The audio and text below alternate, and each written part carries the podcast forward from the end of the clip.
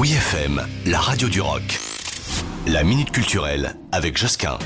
Depuis le 21 octobre, l'exposition Top Secret explore le monde périlleux et palpitant des espions de James Bond à Edward Snowden en passant par OSS 117 ou Matahari.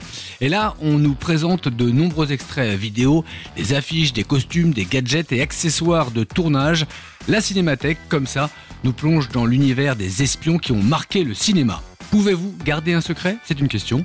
Préparez-vous à chuchoter pour euh, cette nouvelle exposition Top Secret qui met donc en lumière le monde cryptique et captivant des espions qui a longtemps stimulé l'imagination de certains des plus grands cinéastes. La Cinémathèque, et cela n'est pas un secret, se trouve au 51 rue de Bercy dans le 12e et c'est ouvert tous les jours de 10h à 20h. Retrouvez la minute culturelle sur wifm.fr.